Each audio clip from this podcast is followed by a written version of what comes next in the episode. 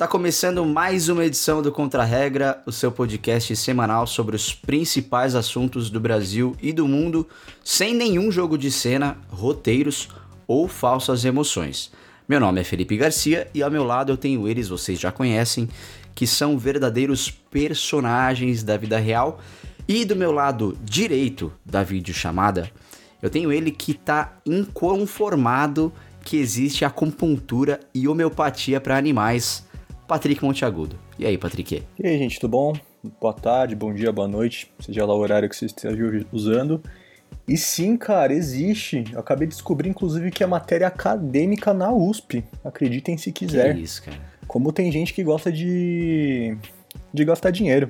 Pois é. E do meu lado esquerdo da videochamada eu tenho ele que já encomendou 250 camisetas novas do Corinthians. Cezinho Augusto. O cara tá muito apaixonado. Tudo bem, cara? Tudo bem, gente. Boa noite. é, mas é, eu tô. Bom, eu tô, eu tô, eu tô impressionado com outra coisa, né? É, eu não sei se vocês viram, mas o nosso presidente da República é, fazendo uma live action do Rei Leão com a cloroquina.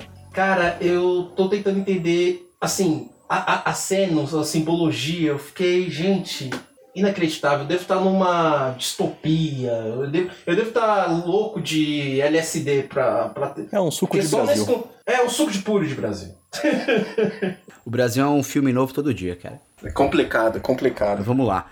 Lembretes rápidos. É... Lembrando que você pode mandar sua crítica, elogios ou sugestões para o Contra-Regra através da nossa DM no Instagram, ali no arroba contraregrapod, ou também através do nosso e-mail contraregrapod.gmail.com, que nós teremos a honra de ler o seu comentário no ar, beleza? E hoje nós estamos aqui para falar sobre o porte de armas de fogo e nós fomos inspirados, a gente confessa para vocês, pela matéria que foi ao ar no Fantástico no último domingo, mostrando um cenário eu diria, bastante preocupante aí é, para o Brasil, principalmente. Então, o Brasil, ele é, para quem não sabe, um dos países mais violentos do mundo, a vá, né? É, e é o que mais mata com armas de fogo em números absolutos. E na proporção por número de habitantes, só para vocês terem uma ideia, fica atrás apenas de, apenas de países como El Salvador e Venezuela. E juntos, Brasil e Estados Unidos representam 32% de todas as mortes por armas de fogo no mundo. Aqui no país, o número de armas de fogo em posse de cidadãos comuns aumentou 601% em 10 anos. O crescimento foi, registrado em 26 estados e apenas o Amazonas teve queda no período analisado. E segundo a reportagem do Fantástico, que a gente mencionou aqui, que foi o que inspirou esse episódio, são mais de 130 mil novas armas em circulação só em 2020, dados até junho desse ano. Isso significa praticamente uma nova arma a cada 3 minutos. A flexibilização do acesso às armas foi, como todo mundo já sabe nessa altura do campeonato, uma das promessas da campanha do Jair Bolsonaro. E a legislação já estabelecia que os cidadãos pudessem ter posse de arma de fogo caso fosse comprovada a efetiva necessidade. Então era mais burocrático. E antes do Bolsonaro, Bolsonaro assumir, cabia à Polícia Federal analisar a validade dessa necessidade. Agora, basta ao solicitante fazer uma autodeclaração, além de cumprir outros requisitos, como apresentar uma certidão negativa de antecedentes criminais e realizar um exame de aptidão psicológica. Uma outra mudança, mudança é, imposta aí, né, pela gestão do Bolsonaro foi o aumento do número e tipo e tipos de armas que cada pessoa pode ter. E além disso, em janeiro de 2020, o governo federal quadruplicou o número de munições que pode ser adquirido por civis que tem posse e porte de arma. E a quantidade passou de 50 para 200 por ano. O aumento de novos registros de armas em 2019 foi de 64% em relação a 2018. E se liguem nisso: lobistas e empresários de armas e munições têm presença ativa nos gabinetes do governo de Bolsonaro. As pastas da Casa Civil, da Defesa, da Justiça e das Relações Exteriores abriram espaços em suas agendas oficiais entre janeiro de 2019 e abril desse ano para 73 audiências e reuniões com representantes do setor. Praticamente cinco por mês, tá? Os encontros eles acontecem também no Palácio da Alvorada, mas não são divulgados. Né? O lobby ele é visível, no entanto, mesmo na portaria do palácio, onde o Bolsonaro costuma ter algumas conversas com grupos de atiradores, que são os grupos que acabam se beneficiando aí dessas medidas.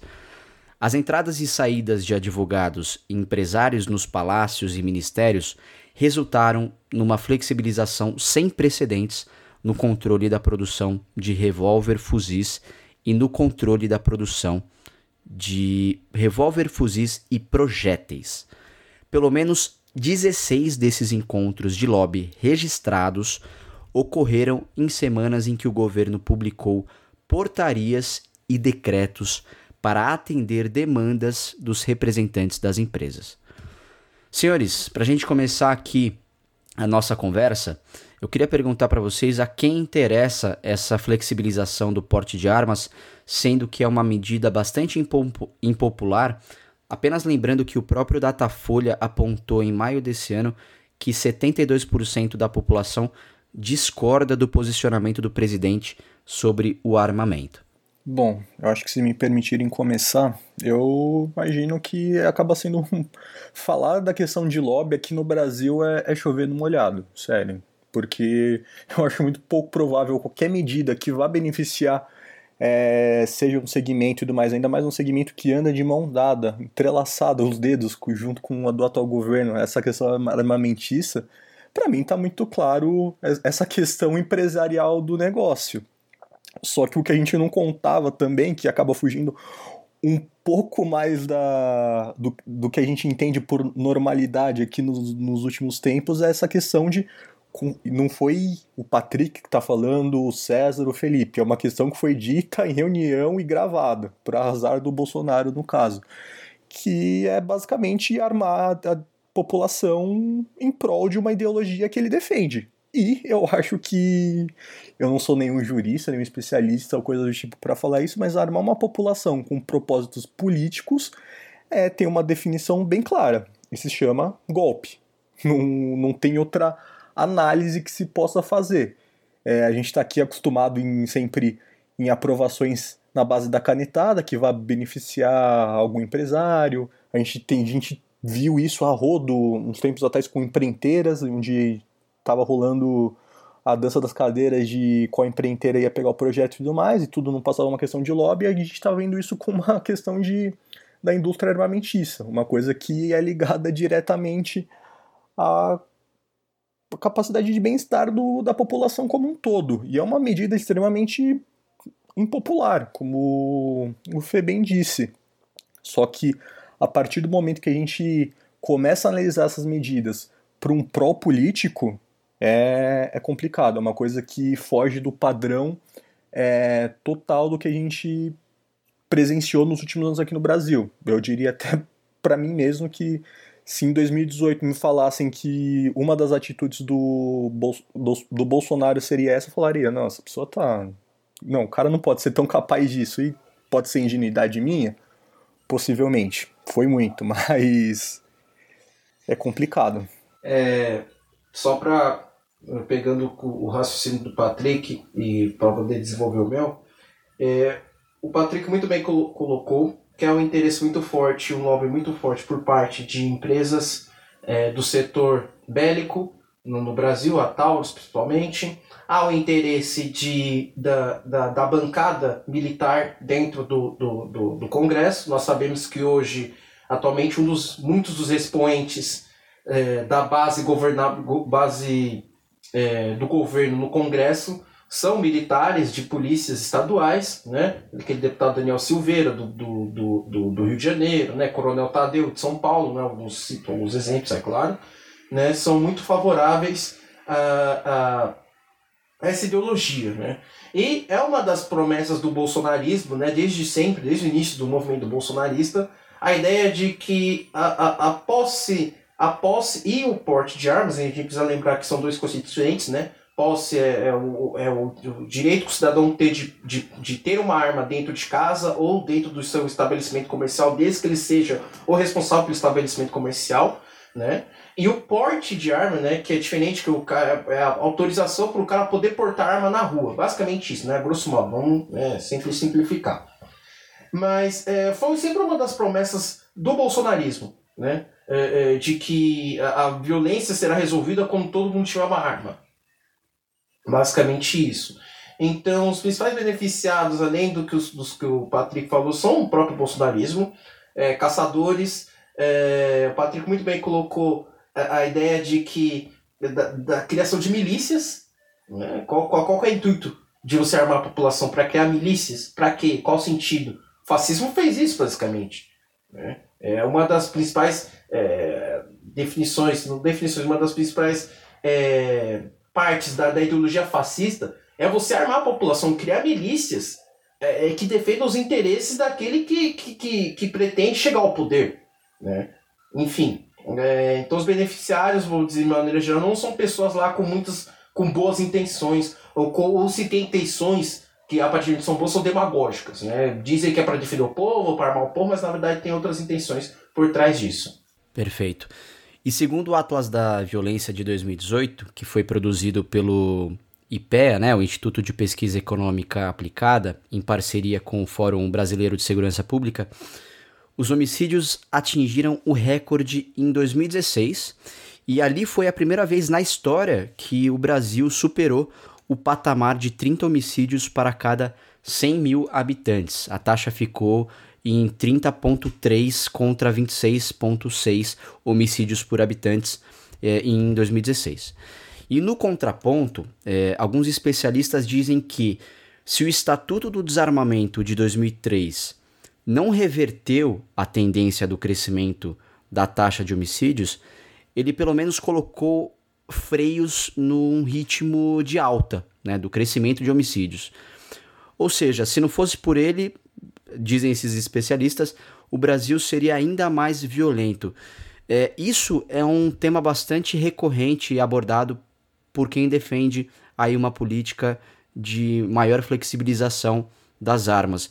Vocês concordam com essa afirmação de que o estatuto acabou freando de fato a violência é, por arma né, de fogo no Brasil? Ou isso é balela? Uh, bom, eu, eu sou da tese de que freou, mas assim, é, não diminuiu o ritmo, apenas diminuiu o ritmo. Né? É como se, é como se o, na Fórmula 1, por exemplo, um carro abre 10 segundos de vantagem para o primeiro segundo colocado, Aí vê que a vantagem tá boa, falta pouco para acabar, então já tira um pouco o pé, sabe? Dá uma é, manejada, tipo, vai num ritmo um pouco mais lento, mas assim, ainda com a vantagem é, grande ainda. Então, para mim, eu acredito que o do desarmamento tem sua importância, teve sua importância, diminuiu um pouco o ritmo, mas não é. É, é, é, é, como, é como se a gente vivesse num, num, num mito sebastianista, num mito messiânico né, de que basta uma lei para resolver o problema. Não. O problema dos, do número de homicídios do Brasil vai muito além da questão do porte de armas em si. Né? Vai além da questão envolvendo questão de desigualdade social, envolve questão de, edu, é, é, edu, educacional. Né? Nós também devemos lembrar que isso em parte deve-se parte também à ação das polícias militares, que é, em muitos casos é, é, é acaba sendo exacerbada, acaba sendo excessiva, né, muitas vezes violenta, enfim. Então, se, se, se, se pessoas acreditavam que apenas a lei do Estatuto do Desarmamento resolvesse isso, a gente tem que, é, tem que ser questionado porque vamos, vamos voltar à realidade brasileira. O Brasil é um país com mais de 15 mil quilômetros de fronteira continental, de fronteira terrestre. Né? A gente faz fronteira com praticamente todos os países da América do Sul, com exceção do Chile e, se eu não me engano, do, do Equador, ou, ou Peru, não lembro exatamente agora, me desculpem por isso.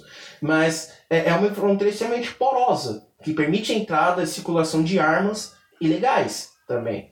Né? Então, uma questão bastante sensível.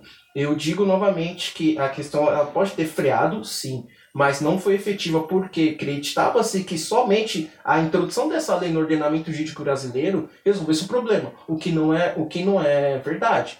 É, o conjunto de, é um conjunto de instituições, conjunto de fatores que deveriam ser empregados, colocados, que poderiam resolver essa questão. Agora, basicamente, colocar uma lei dizendo que toda arma deve ser registrada, é, não, é, não, é, não é não é o fim do problema. Nós temos regulamento dizendo que né, carros sem licenciamento não devem circular. Mas duvido que no Brasil não exista carros que não estejam licenciados que, são, que estejam circulando pelo país. Isso existe, isso é fato. É, então vamos com calma. É, eu concordo plenamente isso com o que o, o César disse. É, sobre esse estudo que muitos especialistas fazem, existe uma média que foram é, poupados ao longo desses anos 120 mil vidas através disso. E mas ainda é pouco se a gente parar para olhar de, de, um contexto muito mais macro. E isso não, não sou eu quem falo, são diversos especialistas. É, eu acho que hoje a gente tem muito problema também com parte de tudo que envolve essas, esses é, relacionado à projeção de dados, quanto o que teria acontecido contra um outro, eles são muito subjetivos. É, principalmente quando a gente vai olhar essa parte de distorção por muito pseudo-especialistas, que trazem muitas comparações que são descabíveis. Por exemplo, sei lá, comparar é, policiais, veteranos de polícia e até competidores de tiro esportivo com a população civil, que, por exemplo, esses três, essas três categorias que eu falei, elas têm o direito de posse de arma.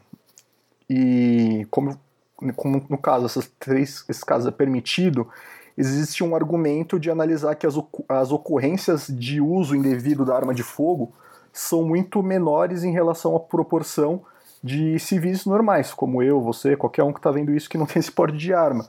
Só que é muito é complicado a gente fazer qualquer tipo de extrapolação é, armamentista quando a gente está falando de um grupo que recebeu, em tese, um treinamento muito qualificado, ele deveria ter recebido também, né, no caso, é uma pessoa que trabalha diretamente com isso, então ele tem uma, de uma dedicação, uma, uma motivação e uma, uma finalidade diferente do que entre um ex-policial e um civil, por exemplo. Então, eu me pego muito vendo essas análises comparando o percentual de, dos usos de armas de fogo entre esses grupos com civis. É descabível, é, não, não faz o menor sentido. É, na minha opinião, a chance de uma pessoa que não é treinada ao longo da vida, quando exposta a uma situação de uso de arma de fogo, é, terminar em tragédia é algo que assim, acaba sendo quase que inevitável, porque você não tem treinamento, você não tem uma série de, de coisas que seria necessário a gente ter para o uso dela. E também acaba sendo muito ingênuo também da nossa parte achar que só um, esse estatuto seria a solução de todos os problemas. Como o César falou, a gente tem vários outros problemas que agravam essa parte de, de violência, até porque tem muita gente que acaba fazendo a compra da arma de forma irregular. Então a gente teria que resolver uma série de outros problemas antes para começar a se preocupar de fato em fazer com que esses indicadores abaixem cada vez mais. Então é, a gente tem que ficar muito, primeiro, sempre muito ligado com o tipo de estudo que a gente acaba vendo para esses pseudos especialistas que acabam não tendo noção alguma do que está falando. Sim. E nesse mês de julho, um grupo chegou a fazer um ato em Brasília pela legalização do porte de armas, né? E um dos banners do protesto que estava ali no carro de som dizia que, entre aspas, né? Não é sobre armas, é sobre liberdade. Fecha aspas. E esse é um argumento muito comum e recorrente entre os armamentistas, né? Eles dizem que é, eles lutam pelo direito individual de se ter uma arma. É, e aí eu pergunto a vocês, uma pergunta bem, mas acho que vale para o momento. Mas se é mesmo um argumento de liberdade individual, em tese, esse mesmo grupo também não deveria, sei lá, ser a favor também da legalização do aborto e das drogas, já que são temas que conversam diretamente com, com esse direito individual? Olha, vai me perdoar, mas eu acho um, um argumento totalmente desonesto. A gente traz essa parte de, de liberdade individual por uma questão armamentista. A gente tem que falar de liberdade individual, sim, nesses exemplos que você falou. Mas até que ponto o direito individual deve prevalecer em relação ao coletivo em uma situação caótica em que vive o país, por exemplo? Ou até que ponto o mesmo direito individual deve prevalecer ao risco que isso traz para a sociedade como um todo. Então, o, o, direito individual de uma pessoa que quer sair por aí pelo trânsito com a arma na cintura deve prevalecer ao meu direito de não querer estar envolvido nisso? Então, é uma coisa, é um argumento de uma desonestidade intelectual tão grande. E, por exemplo, uma coisa que não sou eu que falo, é o Rodrigo Pimentel, que é ex-capitão do BOP abre aspas, eu tenho certeza que operadores e secretários de segurança pública, delegados e coronéis irão, irão compreender que a população armada é um caos. Isso não sou eu que estou falando, é um ex-secretário, é, é um ex-capitão do BOP. E também abre aspas de novo, a possibilidade de você fazer um bom uso da sua arma em uma situação de defesa dentro da sua casa é mínima, é quase zero. Então, é um cara que, teoricamente, ele viveu a vida inteira dele acompanhado da arma. A arma era um, é um instrumento de trabalho dele. E hoje a gente vê uma coisa que é muito curiosa aqui no Brasil, por exemplo, que tem muito policial, quando não está em ofício, teoricamente ele pode é, estar em contato da arma dele, mas ele não usa por medo, porque acaba sendo extremamente perigoso para a segurança dele, para a família dele como um todo. Eu acho que acontece aqui no Brasil é uma prerrogativa de que o bandido não vai querer te assaltar sabendo que você pode estar ou não com uma arma. Eu acho isso totalmente falso. Até porque quem tem esse tipo de argumento, eu acho que acaba não pensando como um assaltante pensaria. Eu também não tenho noção alguma disso, mas eu confesso que se eu fosse um bandido, eu iria preferir saber que uma pessoa já estava armada, porque eu já atiraria e resolveria todos os meus problemas. Até porque muitas vezes o próprio assaltante ele tá fora das condições mentais dele. Então ele não consegue ter o senso crítico de saber conseguir fazer essa análise. O cara ele pode estar, tá, ele tá numa situação de adrenalina tão extrema que ele tá se colocando numa situação onde ele o que ele planejou não pode estar errado, ou ele pode estar sobre o uso de algum tipo de entorpecente. Então, a gente vê, acaba, a gente acaba, nessa discussão, a gente vê muita é, fala de efeito, eu acho, muita fala bonitinha, apoiado num, num discurso talvez liberal, e a gente sabe que é fora da realidade. Não, não faz o menor sentido esse tipo de fala. Concordo com o que o Patrick falou, acho que ele resumiu de uma maneira brilhante é, essa questão eu acredito que é aquele maldito falso moralismo, né? De, que, que corrói a, sociedade brasileira. É, Acredita-se. Porque eu acho que é o seguinte: é aquela geração que cresceu vendo filme dos anos 80, tipo Rambo, tá ligado? Que o, que o, que o cara sai do meio do, do mato com, com, com um fuzil na mão, a munição por, por volta todo o corpo. Eles acham que vai enfrentar esse tipo de situação, né? É, é, sendo que basicamente a realidade é completamente diferente. Eu acho que é, é, é um argumento extremamente é, risível, extremamente tosco. Ah, é meu direito. Só que assim, é o famoso quando convém. Quando me interessa, é meu direito. Quando não me interessa, é, é, é esse direito é, é, é, invalidado. Não pode. Né?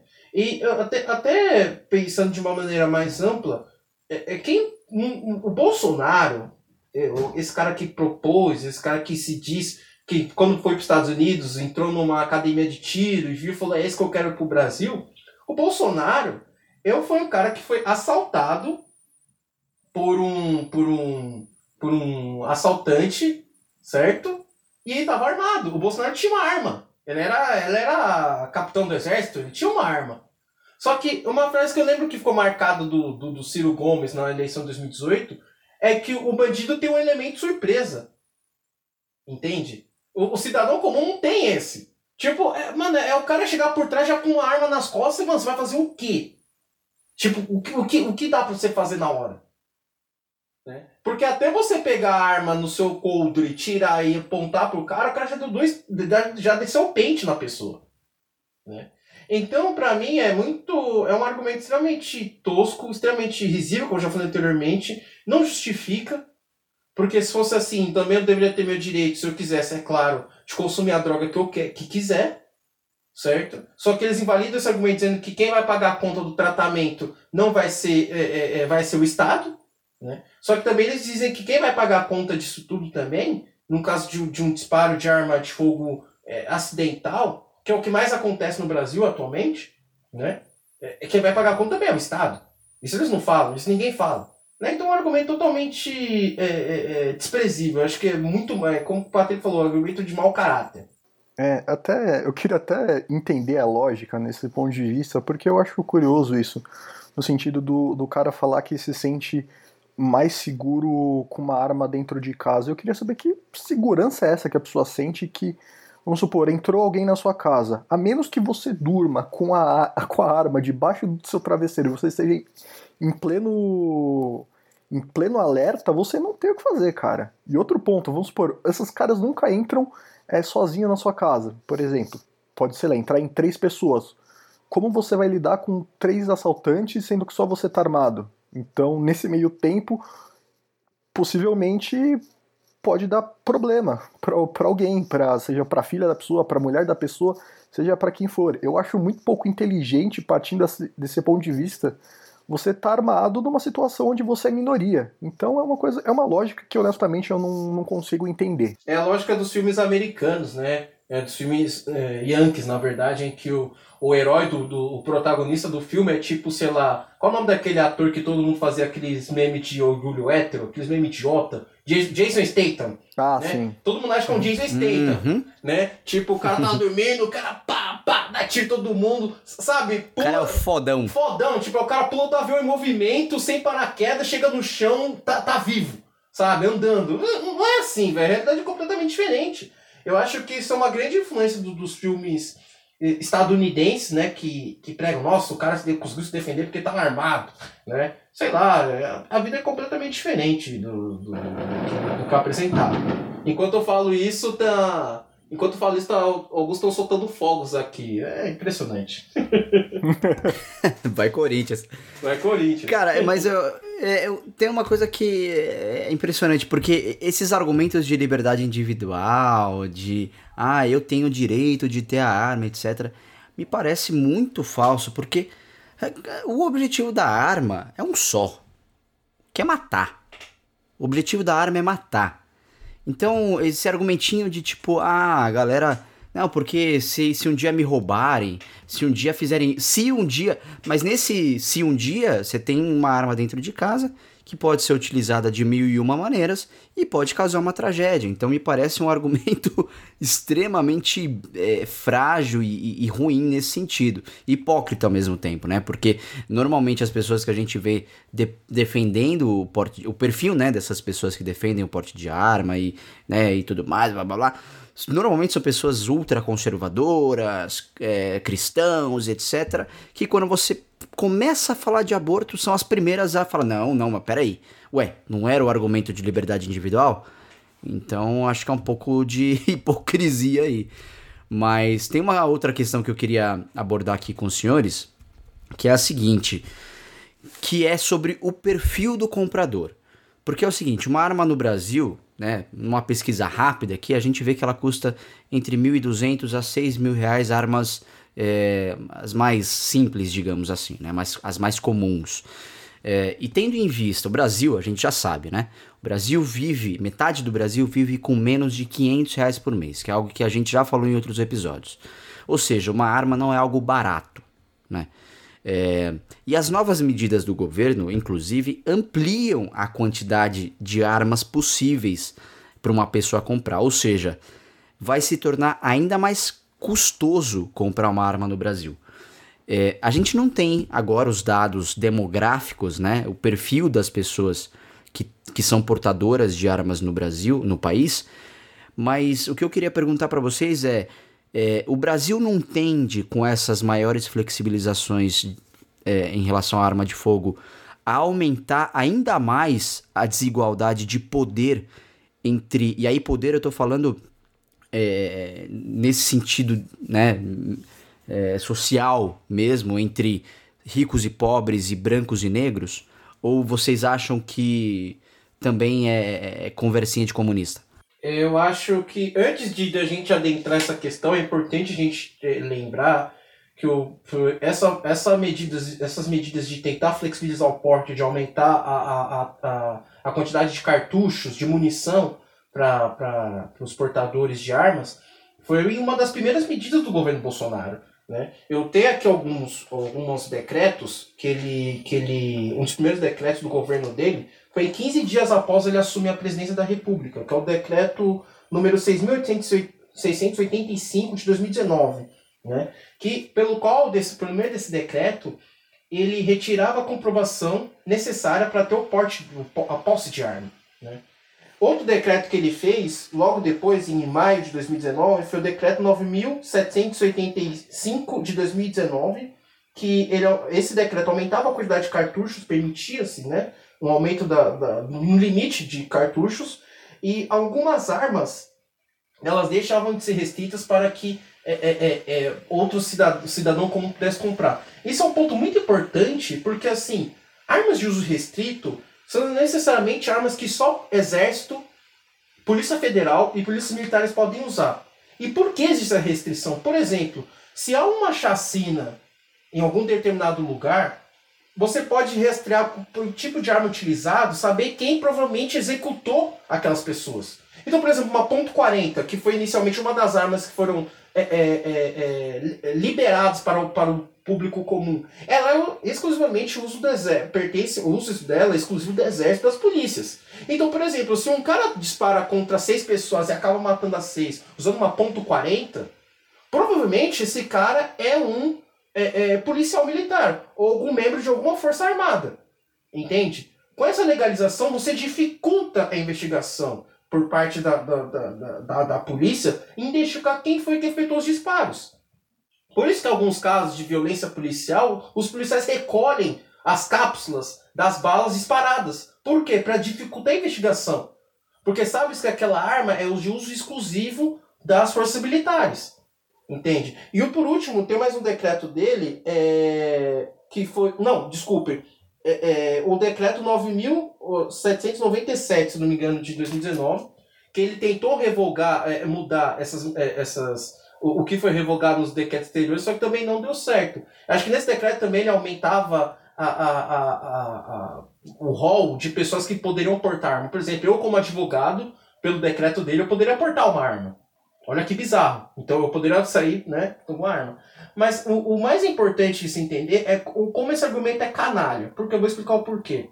Um decreto presidencial, ele serve para você é, esclarecer algum ponto que ficou vago na legislação, certo? Então, por exemplo, é, ah, a, a, tal lei fala sobre, fala sobre porte de arma. Só que ficou um, ponto vago ali. Por exemplo, ah, quantos cartuchos, dependendo, pode ter? Aí não ficou tão claro. O presidente da República, por meio do decreto presidencial, pode falar: não, se para regular, regulamentar, regularizar tal artigo, é isso, isso isso. Só que o decreto presidencial não tem poder de alterar a lei. Porque dentro da hierarquia jurídica, dentro da hierarquia normativa, qualquer pessoa pode jogar hierarquia, norma, na hierarquia das leis, aparece aquele triângulo, né? Pirâmide, na verdade. Um decreto presidencial está abaixo de uma lei ordinária. Então, um decreto do presidente da República não pode alterar o conteúdo da lei. Entende? Então, desde o início já era inconstitucional. Só que esse, esse desgraçado usa essa, é, essa linha para dizer que o, o, o o Congresso está contra ele, que o STF está contra ele. Só que não há nenhuma legalidade ali contra o decreto do Bolsonaro. É simplesmente constitucional, está na lei, não tem como alterar isso. Se ele quisesse fazer isso, ele teria que propor uma lei, enviar para o Congresso. Existem propostas de lei para alterar esse tipo de, de, de, de é, a legislação referente ao estado de desarmamento, só que não foram aprovadas. Por falta o quê? Falta quórum, é, por, por falta de apoio, na verdade. Então, se essas leis que estão no Congresso sequer foram aprovadas, por que um decreto de um presidente da República, de uma pessoa, tem que se sobrepor à vontade dos representantes eleitos da, do povo brasileiro? É surreal. É surreal. Eu, desculpa, eu sei que eu fugi um pouco do, da, da pergunta, mas é importante esclarecer esse ponto. É importante deixar claro isso. Você pode tudo aqui, Cezinha. É isso. eu até respondo a pergunta depois, mas deixa o Patrick comentar antes que eu torno estender de novo aqui meu comentário. Não, eu esqueci a pergunta, Fê, você pode responder. É que eu fiquei tão envolvido no que o senhor estava falando que eu comecei, caraca, nossa, pode Era maravilhoso. Desculpa. Foi excesso de foco no que o César estava falando. É, desculpa, ah, gente. O, o, César tem esse efeito na gente. Ele faz isso. Na verdade é o seguinte, a, a pergunta é sobre se uh, a, a, do jeito que tá, a gente não tem, né, os dados demográficos para falar sobre o perfil dos portadores de arma no Brasil. Mas a pergunta é se, é, do jeito que tá essa flexibilização do porte de armas, não tende a aumentar mais ainda a desigualdade de poder entre ricos e pobres, brancos e negros que a gente tem no Brasil. Ou seja, quem vai ter a arma vai ser o, vai ser o rico, né? Uhum, sim, exato. E quando você diz poder, a gente está dando, usando literalmente a palavra poder, porque a gente está dando poder de fogo. Né? Então, além do poder monetário, além de uma, é, uma classificação social é, muito superior, já, além de tudo, esse cara vai ter acesso a mecanismos onde ele vai conseguir impor força em relação a, a uma determinada situação. E uma coisa que eu gosto de fazer também, até foi uma reflexão que o próprio Cortella acabou fazendo, que é bem um exercício de imaginação. Então, imaginem, sei lá, se o armamento fosse liberado dentro de um contexto atual aqui do Brasil.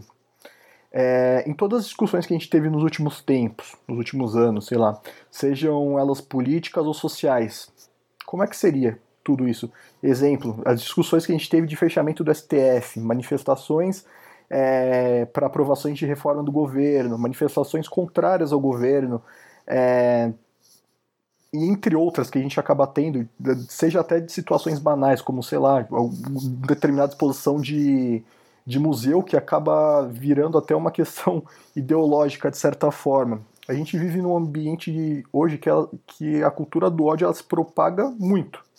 Então, onde a gente está vendo os, os, adversários políticos como os inimigos. Então, nessa situação, exatamente nessa situação, como é que ficaria se a gente tivesse uma flexibilização maior do, da liberação de armas é, em relação ao que a gente tem hoje? E além disso, até também já fugindo um pouco do assunto, é, a gente vê muito esse respaldo dessa, dessa galera, principalmente da parte mais elite do Brasil, é, trazendo dados e dados verdadeiros, só que é aquela parada, a gente consegue falar um monte de mentira falando apenas verdades. E, por exemplo, e as pessoas fazem a leitura do dado da maneira que elas bem entenderem. Por exemplo, a gente tem o exemplo dos Estados Unidos que a gente vai falar um pouco mais para frente, mas até para outros países. Então, por exemplo, a gente vê que na Nova Zelândia, por exemplo, que é um país que tem um, um viés de, é, de liberdade como um todo maior, tem uma flexibilização muito mais é, branda, digamos assim, do porte de arma, e a gente vê que a taxa de homicídios do país é uma taxa relativamente muito baixa. Então é muito fácil a gente conseguir falar, de repente, ah, no exemplo da Nova Zelândia, a gente consegue é, liberar, fazer, é, conseguir abrandar mais a liberação de armas. E, por exemplo, pegar também um exemplo do México, por exemplo, que tem um contexto totalmente diferente e que acaba sendo muito mais restritivo a posse de armas, e a gente tem uma taxa de homicídios muito grande. Falar, por exemplo, o México tem uma, uma situação onde é muito mais restrita essa liberação e morre muito mais gente. E é falácia isso, porque a gente tem contextos totalmente diferentes. Então, no, em México a gente tem, é, no México a gente lida com é, muitas milícias, é, cartéis de droga, a gente tem essa, muito essa parte do, do tráfico tudo mais. Então são realidades diferentes. A gente, se for por essa mesma prerrogativa, eu consigo manipular os dados ao meu favor. Por exemplo, na Holanda. Na Holanda, um dos lugares mais difíceis. Holanda não, perdão que, que agora não pode mais falar Holanda, são Países Baixos mas os Países Baixos, que são é, é, um país extremamente difícil de a gente conseguir é, ter o porte de arma e tem uma taxa de homicídios é muito pequena. Então, na Alemanha também, na Alemanha tem uma, uma é muito mais difícil a gente conseguir esse porte. E eu posso fazer a leitura do dado da maneira que eu bem entender, só que a gente nunca coloca no contexto a realidade de cada país. E eu acho até que seria até um pouco injusto a gente tentar argumentar que um país se torna mais pacífico a partir do momento que ele é, que a gente leva em consideração o contexto do lugar e tudo mais, ele consegue é, flexibilizar essa parte. Só que não, a gente tem vários outros fatores, como por exemplo pobreza, é, o IDH dele, é, é, vários outros fatores. E a gente consegue até pautar, de repente, até em pautas até liberais, que muito dessa pessoa é, acaba defendendo. Então a gente nunca, nunca tem o argumento de nivelar os países pelo que eles são. No Brasil, por exemplo, a gente já tem um país com altos índices de violência. Acredito que liberar a arma nessa situação, é, a, gente, a gente acaba colocando em risco a vida do cidadão, porque enquanto a gente não reduzir pobreza, ou até mesmo, sei lá, aumentar a liberdade econômica, que é um, um argumento bem liberal, e a gente pode trazer até para essa parte, para uma parte da população ficar mais familiarizada, a gente não vai conseguir fazer nenhum tipo de diminuição só levando em consideração o quanto é fácil ter o porte de arma ou não. É, eu, eu tendo a concordar com o que o Patrick falou. E indo, indo além, começando o, o raciocínio, é, é importante, é, é, é, muito importante a gente entender, olhar o contexto da sociedade brasileira. Porque, primeiramente, quantas pessoas já foram mortas no Brasil porque confundiam que elas tinham em posse na mão com uma arma? Eu lembro de um caso de um morador negro no Rio de Janeiro, que ele foi morto pelo policial porque ele estava com uma furadeira na mão, fazendo reforma na casa dele, na parte de fora, e o policial confundiu com uma arma. Quem vai ser morto, na verdade? Né? Quem vai quem, quem, quem vai ser quem, assim o Patrick falou quem vai ter menos poder né quem vai ter menos poder exatamente é, é, é, é como o Patrick falou muito bem do, do, do, do, no que ele falou na questão dos países o México o México gente o México tem um cartel chamado Losetas sabe quem fundou isso militares da tropa de elite do exército mexicano. assim, é, é, um contexto completamente diferente. Eu vi um vídeo compartilhado pelo, acho pelo jornalista Lucas Berti. Cara, assim, eu fiquei assustado que eram 20, uns 20, 30 carros. Sabe carro militar mesmo, para combate? Uns 20, 30 mil carros assim, enfileirados. E uma pessoa com a câmera passando. Cara, eram, eram membros de uma, de uma de um cartel fortemente armados. Cara, se você colocasse esses malucos com um policial comum do Brasil, com três oitão, aquele corsinha lá tal, os caras não tinham chance nenhuma. Todos fortemente armados, fuzis, assim. Era, era uma estrutura absurda. Mas a gente tem que olhar o contexto do México. O México tem um narco-estado dentro do estado mexicano. É totalmente diferente. A gente, no México, faz fronteira com o maior estado, com o maior país consumidor de drogas no mundo que é os Estados Unidos. Entende? Né? Então, assim, é, é, é, é, o que o Patrick falou é extremamente muito importante. Você saber o contexto de cada país antes de jogar, é, vomitar dados, falar assim, pô, esse país liberou arma e tá seguro. Não, peraí, como é que é o IDH do país? Todos os, os seus habitantes têm iguais chances de, de, de ter acesso à educação, ter acesso à boa saúde, ter acesso a, a emprego? Né? Porque esse é um argumento extremamente canalha desses defensores da, da, da, da legalização da, da, da, das armas, que diz assim: ah, a segurança no Brasil, a segurança pública no Brasil é falida. Beleza. Quantas propostas você vê do Flávio Bolsonaro, que é o grande defensor da legalização de armas, no tocante de segurança pública? Quantas, quantas propostas você vê de melhoria das instalações dos, dos servidores do, da segurança pública? Pô, o, o servidor da segurança pública tem que ter um melhor tratamento, um melhor treinamento, um melhor armamento. Não tem. Não tem nenhum esse argumento canalha desses caras. Porque a maioria deles chega e fala assim: segurança pública é falida, mas qual que é a proposta deles para melhorar? Nenhuma. Nenhuma. Eu vi casos de, de violência doméstica, o cara chega e comenta assim: é, mas se a mulher tivesse direito à arma, isso não teria acontecido. O cacete! A mulher não precisa ter uma arma para se defender. Quantas mulheres já foram mortas no Brasil que denunciaram a violência? Falou, gente, ela vai lá e registra um boletim de ocorrência. Às vezes tem medida judicial protetiva. Tipo, o cara deve ter, deve ter distanciamento dela. E não respeita. O cara, simplesmente larga disso, não respeita a droga do, do, do, do, da ordem judicial, vai lá e mata a mulher. Aí o cara diz que tendo uma arma a mulher se defender. Que argumento canalha. Essa, essa mesma coisa que eu falei no episódio sobre é, é, o saneamento, a, a, questão do marco regulatório de saneamento básico.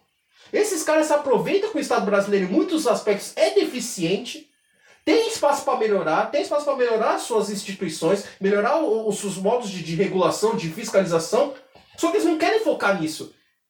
Você está transferindo a responsabilidade do Estado. É responsabilidade do Estado garantir segurança, segurança pública de qualidade a todos os seus habitantes. É dever dele. É dever dele, é um direito nosso como cidadãos comuns ter o direito à segurança pública decente. Só que ele simplesmente é transferindo assim, olha, meu amigo, o Estado não tem capacidade de garantir segurança, gente está delegando isso para você. Vira um caos. Em que um, um, um, policial. Imagina um policial chega numa casa, tá tendo uma discussão entre mulher e, e marido. Um policial chega lá com um 3 oitão dele, o cara tá com um fuzil na mão. Quem tem mais chance de sair dessa? O cara com um fuzil ou o policial com um 3 oitão? Entende? É, é, é assim, é, é, é, uma, é uma lógica que, assim, que me irrita. De sempre dizer assim, ah, eles sabem que a segurança pública está, é, está, é, é, brasileira é falida, eles sabem disso. Eles querem melhorar, não querem. Porque vão tirar vantagem disso. Vão tirar alguma vantagem econômica. Vão sair com algum, algum, contrato ali de, de como até o próprio Eduardo Bolsonaro já fez isso. O Eduardo Bolsonaro já fez isso. Fazendo lobby para empresa assinar contrato com o exército. Isso aí tá documentado, não sou eu que estou falando. Isso aí está documentado. Entendeu? Então, assim, é, é de uma canalice de chegar e me falar assim: a segurança pública no Brasil é falida. Beleza, a gente sabe disso. Mas quantos projetos você vê desses mesmos caras que defendem a legalização do porte, a legalização do porte e posse de armas, melhorar a segurança pública? Quantos projetos você já viu do Flávio Bolsonaro, por exemplo, defendendo a melhoria da segurança pública no Rio de Janeiro? Ele homenageou milicianos, isso ele faz. Agora defender que o servidor tenha um melhor acesso ao tratamento psicológico, melhor tratamento do melhor equipamento. Isso ele não fez isso, não fez, não faz. Mas aí na rua defendendo que todo mundo deve ter uma arma, ele defende. Porque isso é vantajoso. É aquela lógica da, da, da empresa de, de armas. Assim, para você combater o cara que tá armado, você tem que ter uma arma também. E, ou seja, em vez de eu vender uma arma, eu consigo vender duas armas. É assim que funciona a lógica desses caras. É assim que eles fazem. Só que dependendo de quem tem essa arma, esse direito não, não é visto da mesma forma. Eu, eu dou um exemplo claro. Eu tô falando bastante, mas assim, é, é, é, eu vou dar um exemplo bem claro, e rápido. Ronald Reagan, quando era governador da Califórnia, em 1977, época do auge da, da, da, da, da, da, violência civil, né, do, do, da luta pelos direitos civis nos Estados Unidos, vamos lembrar clar, claramente o caso dos Panteras Negras. O que, que acontecia em muitos casos? Quando a polícia chegava num bairro negro, eles simplesmente oprimiam os caras lá. Batiam, humilhavam, faziam o que bem entendiam que, que os Panteras Negras começaram a fazer? Quando tinha uma operação policial no bairro negro, eles chegavam com o ônibus policiais, fortemente armados, fuzis, metralhadora, pistola, tudo. E com vários livros de direito, para garantir que os policiais brancos, naquela, naquela polícia, na sua, na sua época, a maioria composta por brancos, evitasse, é, é, é, coibisse os caras de fazer, é, evitasse que os caras cometessem abusos contra os, os, seus habitantes negros. A arma, no caso, era, era o livro, né? Era o livro, exatamente. E, e assim, a presença dos caras armados lá inibiu os policiais. Inibiu os policiais nesse caso. Só que o que aconteceu? Ronald Reagan, percebendo isso, percebendo que assim, opa, isso daí pode dar merda, porque na época o diretor da, da, da da, do FBI era, era o J. Edgar Hoover, que também via os Panteras Negras como uma ameaça à democracia, né? Na ótica deles, o Ku Klux nunca, nunca foi ameaça, né? Mas Panteras Negras eram.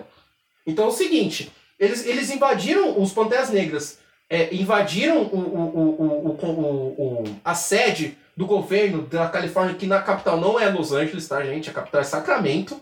Importante lembrar disso contra uma lei promulgada pelo, pelo governador Ronald Reagan que impedia que no estado da Califórnia que as pessoas andassem com porte de armas de, de grosso calibre, ou seja, fuzis, é, é, é, é carabinas, é, escopetas, né, é, espingardas.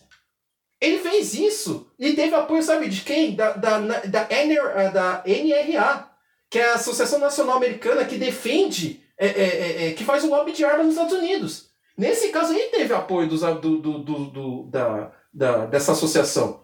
Porque não era o branco que tava com a arma na mão, era o negro que tava com a arma na mão. Aí não pode. Aí não pode. Então, assim, é muito complicado esse. É, é, é, você vê como esse argumento é muito assim. Quando me convém, aí eu uso. Quando não me convém, não pode. Um branco supremacista pode estar armado por aí. Não tivemos protestos por. No, acho no estado do Michigan contra o uso de. de, de, de, de o, acho que obrigatório de máscaras. Cara, tinha negro com fuzil até o rosto. Assim, o, o, o, assim, o cara tá preparado pra uma guerra. Fizeram um teste muito, muito engraçado nos Estados Unidos é, é, engraçado no sentido trágico, é claro, de como quando um branco sai com um fuzil na rua, ele não é importunado. Não tem problema nenhum. Tem problema nenhum. Agora, basta sair, com, sair um negro com um fuzil, cara, chamaram a polícia, desceram. Eu fico assim, peraí, não é direito, né? Todo mundo pode ter arma. Né? Então, mesmo que seja a arma seja legalizada, que todo mundo tenha acesso, vai aumentar assim a diferença entre, é, é, é entre brancos e negros, pobres e ricos, porque, primeiramente, como vocês falaram muito bem, a arma é muito cara no Brasil. Arma 1.200 reais. Se você chegar num cara, um bolsonarista pobre, que não tem. que tá cheio de dívida, você assim, meu amigo, se eu tiver 1.200 reais, o que você faz agora? Ele vai falar que vai pagar dívida, ou vai comprar uma coisinha, não vai falar que vai comprar arma. Não vai falar que vai comprar arma, vai tem coisa para resolver. Entende? Então, assim, é um negócio extremamente, como eu disse anteriormente, canalha. Argumento canalha de dizer que segurança pública tá falida, e realmente tá. Mas eles não querem resolver o problema ali. Eu digo outra coisa. Se a gente quiser resolver essa questão dos homicídios no Brasil por armas de fogo, a gente tem que olhar a instituição da polícia. Porque tem muita gente na polícia, infelizmente, que utiliza o seu poder de ser um membro dessa instituição para fazer tráfico de armas. Eu lembro até hoje, a maior apreensão de fuzis na história do Rio de Janeiro foi feita na casa de um policial militar. 117 fuzis. Sem dar um tiro. Sem fazer invasão nem nada. 117 fuzis lá dentro. Entende? Então, assim, essa é uma questão muito, muito séria. Se quiser resolver essa questão, é que nem essa questão dos, dos, dos, do, do, é, dos escândalos envolvendo empreiteiras que corroem é, petrolão, mensalão. Se você quiser resolver essa questão, você tem que olhar para os bancos. Como é que um cara consegue transferir dinheiro, 40 milhões de uma conta para outra, pagar propina sem, sem, sem banco? Isso pouca gente, pouca, gente, pouca gente se atenta. Tem muita gente que pede punição a empresário, a político, mas e os bancos nisso? Como é que fica, meu amigo? Eles não estão envolvidos no esquema? Você acha que alguém não ganha por trás disso? Mesmo que. É, assim, oh, vamos ser honestos. Vamos ser honestos. Bom, bom, desculpa por ter me exacerbado, assim, falado tanto, mas é, é realidade. É uma, uma grande hipocrisia que a gente vive aqui. Eles não preocupam com segurança pública. Se eles tivessem preocupado com segurança pública, esse não seria o caminho tomado. Esse não seria o caminho a ser tomado para resolver essa questão dos homicídios. Nem a falência da segurança pública no Brasil. Sim. E, e eu tenho a sensação, Cezinha, que a gente cai de novo, né?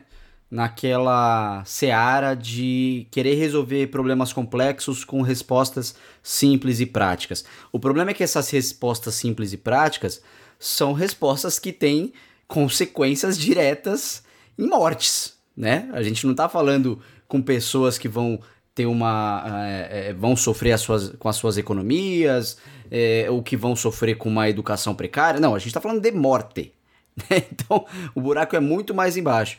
E aí eu acho que também tem uma questão que, que passa até por uma questão filosófica e, e um pouco de da concepção que a gente tem dos bandidos e do crime no Brasil, que é muito diferente de países que é, acabam dando certo nessa questão. Né? Então, por exemplo, a Noruega, só para a gente ter um termo de comparação, ela consegue é, reabilitar é, cerca de 80% dos criminosos. Ou seja, 80% das pessoas que vão presas por quaisquer motivos, elas têm uma reinserção à sociedade, porque lá existe uma política de, de educação aos presos e não uma política de repressão.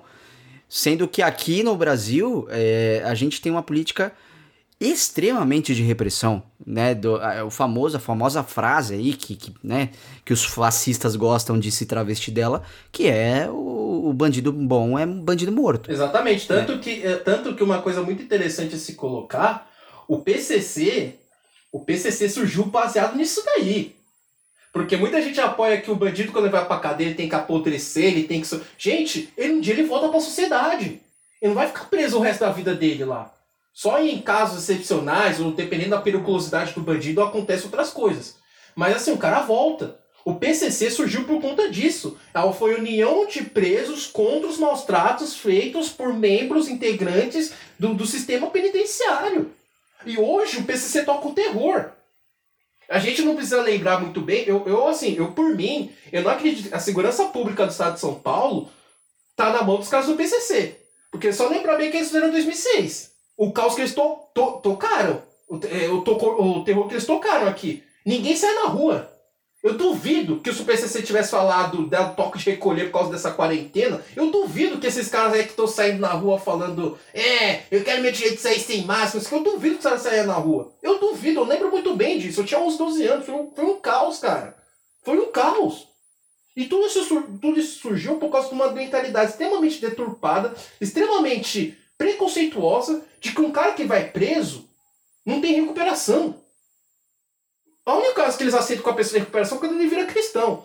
Guilherme de, Guilherme de Pádua, que matou a filha da, da, da escritora de novela, esqueci o nome dela, Glória, Glória Paz. Glória Pérez. Assim.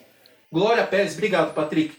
Ele só, ele, quando, ele, quando ele virou cristão, todo mundo. Os, os, não, aí pode, ele se recuperou, tal, não sei o que. Aí vale. Só que quando o cara é negro, não pode.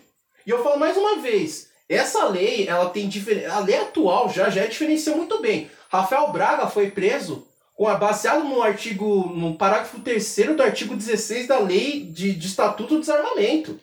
Porque o policial entendeu que o pinho-sol dele poderia ser utilizado para fazer coquetel molotov. Então, gente, desculpa. Assim, não tem lógica alguma. Não tem lógica alguma. Sendo que tem filho de desembargador que foi preso com 25 armas, mais de 600 munições, e ele foi considerado um doente mental. Foi para o hospital psiquiátrico. Qual que é a diferença? O cara tinha 25 armas, 600 munições foi para o hospital psiquiátrico. Gente, vocês estão achando, se os caras estão achando que só entregar a arma de todo mundo vai resolver o problema da violência, desculpa, ela vai aprofundar. Ela vai aprofundar, porque vai ter que, como a gente falou, a desigualdade social no Brasil é muito grande. Tem existe desigualdade social e desigualdade racial. Só vai agravar o problema, não vai resolver o problema. Sim. E só fazendo um paralelo aqui, é, o, a gente falou aqui sobre a Noruega que consegue reabilitar 80% dos presos. É, e a, a, taxa de reincidência né, de prisioneiros libertados nos Estados Unidos é de 60%. Então, só para a gente ter uma, uma, uma comparação aqui, porque muitos desses grupos armamentistas acabam se apegando aos Estados Unidos como uma nação perfeita, completa e repleta de, de felicidade, sendo que na verdade não é bem assim, né? Então, é, só para a gente é, passar para uma outra questão aqui já, que é a seguinte: é, a gente tem os dados que 4 em 10 dos estados é, estadunidenses, eu não falei americano, porque o, o Cezinha bem me lembrou que não são americanos, e é verdade, a gente tem que tratar do jeito que eles são mesmo. É, eles têm 4 em 10 é, estadunidenses possuem uma pistola ou um rifle em casa. E por lá é, existem mais armas de fogo do que carro. E são estimadas cerca de 300 milhões atualmente, sendo 26 milhões de novas armas vendidas só no ano de 2019. E nos Estados Unidos, é, nós temos duas questões. Primeiro, os números de homicídio por, a, por arma de fogo, eles não ajudam a defender o, o armamento, né? Porque é, em 2016, só para vocês terem uma ideia, as mortes ligadas à arma de fogo em comparação com todos os homicídios é, nos Estados Unidos estava em 64%, enquanto que na Austrália esse número é de 13% e na Inglaterra é de 4,5%. Então, assim, é muito mais nos Estados Unidos é, essas causas de morte por é, de homicídio por arma, por arma de fogo, né? Então, e tem um relatório do próprio FBI em parceria com a ONG é, Violence Policy Center é, que mostram que apenas 3% dos homicídios com arma de fogo foram em legítima defesa, que também refuta o argumento de que, ah não, peraí, eu vou ter uma arma porque se um dia o bandido vier me matar, eu tô preparado. Nos Estados Unidos não é isso que acontece. Na verdade, 3% só dos casos que acontecem com arma de fogo tem essa justificativa. Trazendo isso para a realidade brasileira, para a gente é, ir para os caminhos finais aqui do nosso episódio, a gente não corre o risco muito grande de acentuar a carnificina que já existe por aqui?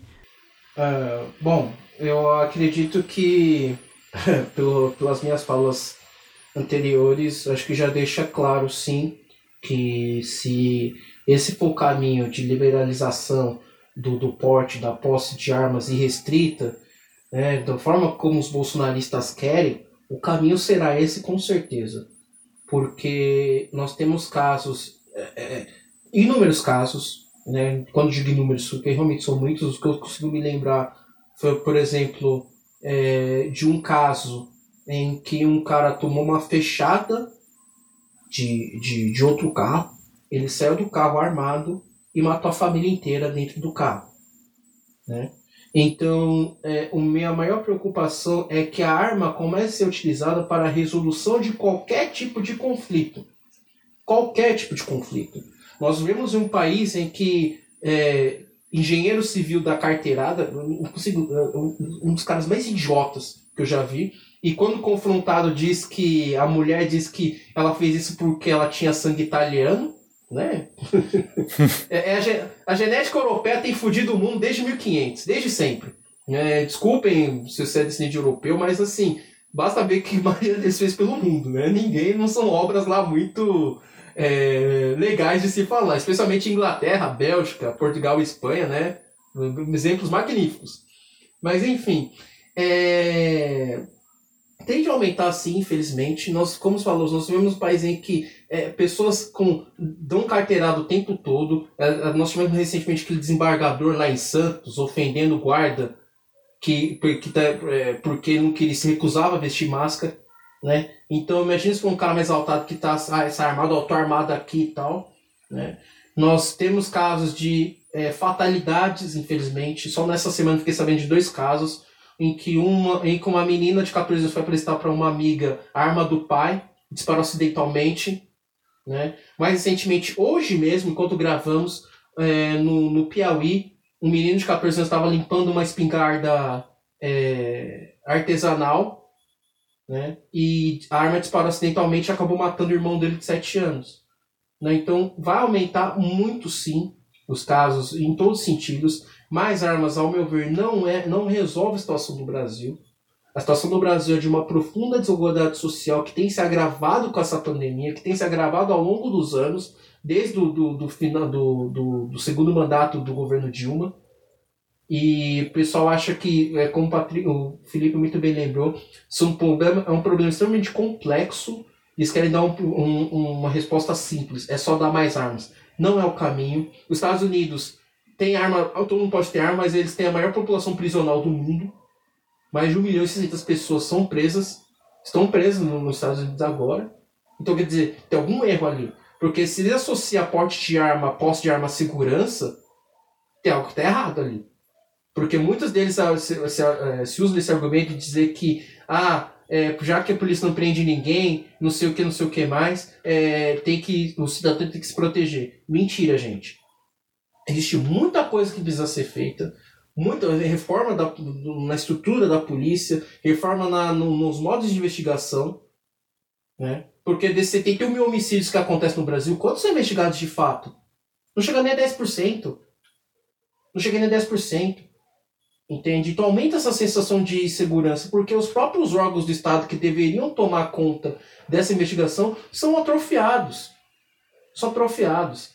E os políticos não pensam nisso. Né? Então, assim, infelizmente a tendência é só piorar a situação do, do, do que está. Né? Do, que, do que estamos vendo. Como o Tirica sempre dizia, de pior do que está, não fica. Mas fica. Se vai piorar, vai piorar, como já dizia ao seu Valença. Hum.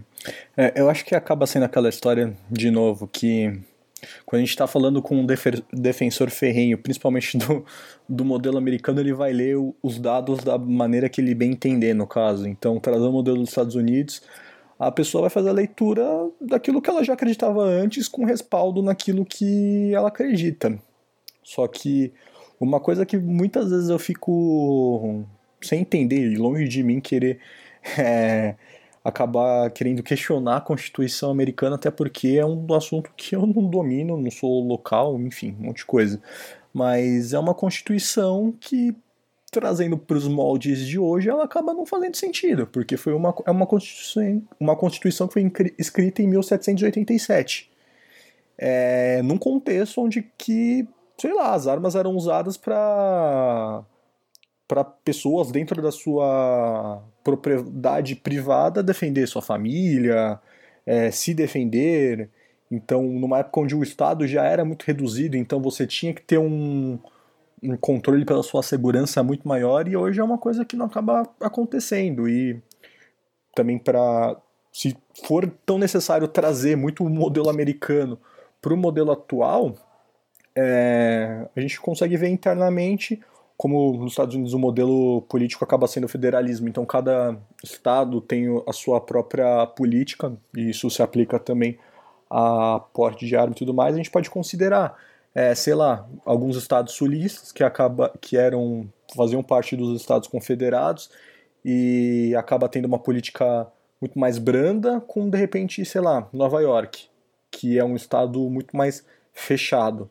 E mesmo Nova York, sendo uma megatrópole, é, por muitos ainda falando como a capital do mundo, você tem um, uma densidade muito grande e tudo mais. Se a gente for traçar comparativos entre taxa de homicídio, é, onde será que tem maior taxa? No Texas ou em Nova York? Tudo bem, é uma realidade econômica totalmente diferente e tudo mais, mas a gente consegue falar que a gente está dentro do mesmo território nacional e com é, sobre a o, dentro da mesma nação.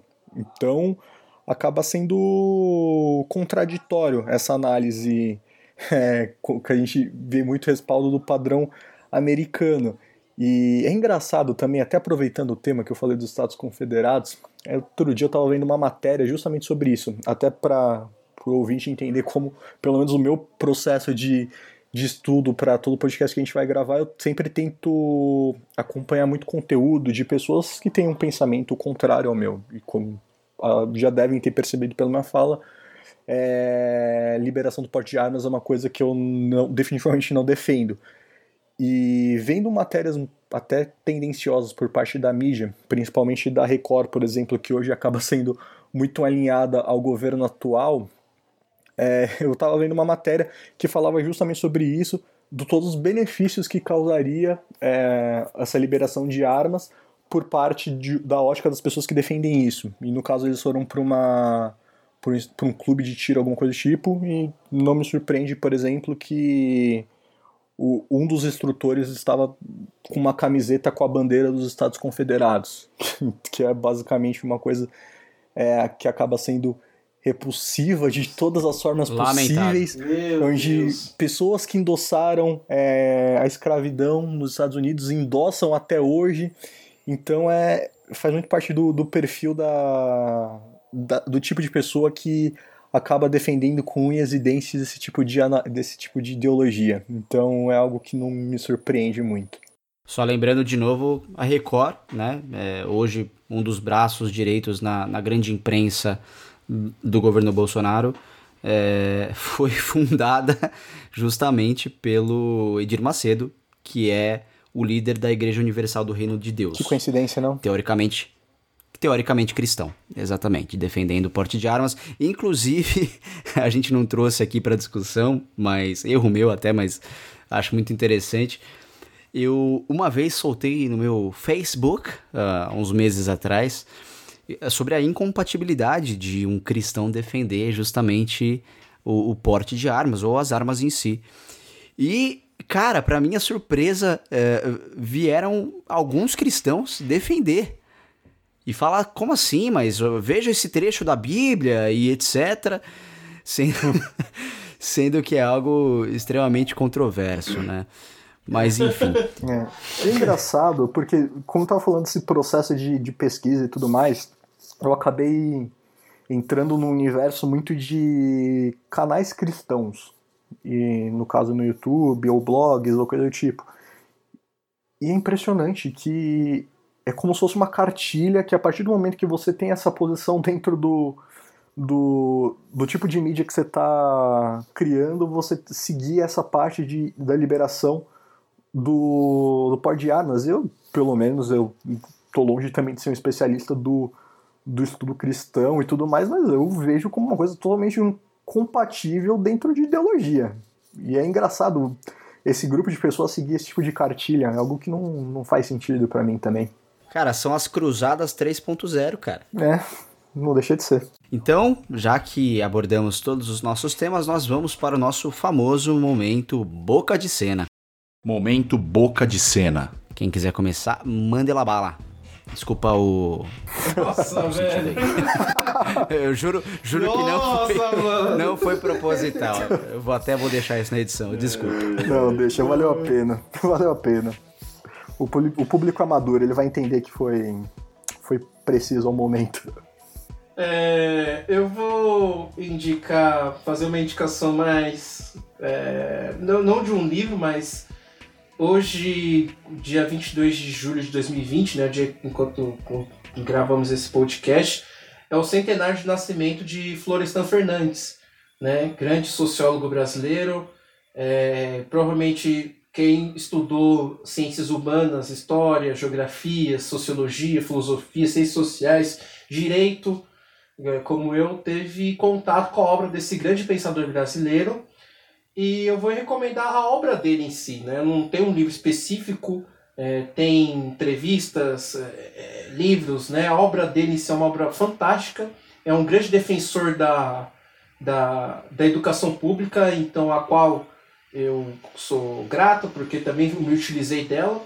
E tem uma, vou deixar uma frase dele aqui, né? abre aspas é, que diz o seguinte, abre aspas novamente, para o sociólogo não existe neutralidade. Não existe neutralidade possível. O intelectual deve optar entre o compromisso com os exploradores ou com os explorados. Fecha aspas. Então, esse grande brasileiro, é, que completou centenário hoje, então deixa a obra dele para... Conheço a obra de Florestan Fernandes, é um, é um cara que realmente se preocupou em entender como é a sociedade brasileira de fato. E uma indicação de série é uma série que eu terminei faz um bom tempo, mas que eu gostei muito, que se chama O Homem do Castelo Alto, né? The Man in the High Castle, da, da Amazon, da, da Amazon Prime, que é uma adaptação do livro de mesmo nome, do Philip K. Dick. E o tema do livro é como seriam os Estados Unidos se a Alemanha nazista tivesse vencido a Segunda Guerra Mundial. É uma distopia que mostra como seria a realidade americana dentro de um sendo dominado pelo lado oeste pelos estados pelo Japão e pelo lado leste pela pela Alemanha nazista. É uma série muito bem feita, eu gostei muito da série, uma série bem fiel, né, bem que, que soube aproveitar os elementos da época, né, tanto que o J. Edgar Hoover, né, que era o diretor da FBI na época dos anos 60, ele aparece no, no, na, na série, né? Então ele é o diretor da, da FBI nazista, né? E é até engraçado, gostei da referência dele, porque ele era um cara que não curtia muito o movimento negro, né? Então tá no movimento nazista ali, já fiquei meio... É, entendi a sacada. Mas é uma série muito boa, assim, me surpreendeu bastante, né? Então eu fico aqui minhas recomendações culturais dessa semana. Bom, o meu, eu vou seguir uma linha mais nerd, digamos assim.